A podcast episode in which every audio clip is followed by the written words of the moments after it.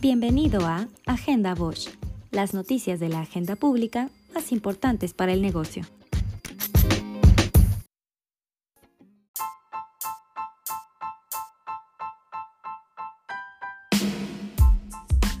El 30 de marzo, el Consejo de Salubridad General declaró el estado de emergencia sanitaria por causa de fuerza mayor, debido a la epidemia generada por el coronavirus. El 31 de marzo, la Secretaría de Salud publicó el acuerdo para establecer las acciones extraordinarias para atender la emergencia. En particular, el acuerdo suspende todas las actividades no esenciales para controlar la transmisión del virus durante todo el mes de abril. Seguirán en funcionamiento las actividades necesarias para atender la emergencia, además de los sectores relacionados con la salud, la seguridad y el abasto de alimentos.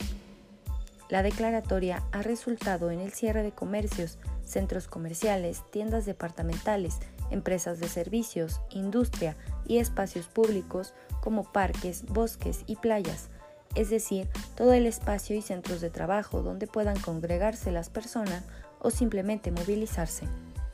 Al terminar el periodo de suspensión, se determinarán lineamientos para el regreso escalonado y regional de las actividades laborales. En el país, se desarrolla un trabajo de reconversión hospitalaria y de expansión que involucra al sistema de salud público y privado, así como hospitales y espacios habilitados por el Ejército y la Marina.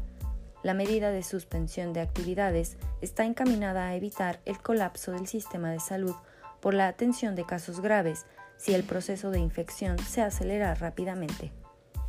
La Secretaría del Trabajo hizo un llamado a garantizar la estabilidad en el trabajo y evitar los despidos. El 5 de abril, el presidente de México dará a conocer el plan de reactivación económica para superar la crisis. Al cierre de esta edición, se reportaron 1.510 contagios y 50 decesos en el país a causa de coronavirus. En el escenario 2 de la epidemia, todos debemos cuidarnos, en especial las personas mayores de 60 años. No hay que temer. Aleja el virus con las medidas básicas de higiene y sana distancia. Si no tienes que salir, mejor quédate en casa. Pero si debes hacer compras o trámites, pide que alguien te ayude. Si tienes fiebre, cuerpo cortado o tos seca, ve pronto al médico, aplicando mis consejos para una sana distancia. Y recuerda, quédate en casa. Gobierno de México.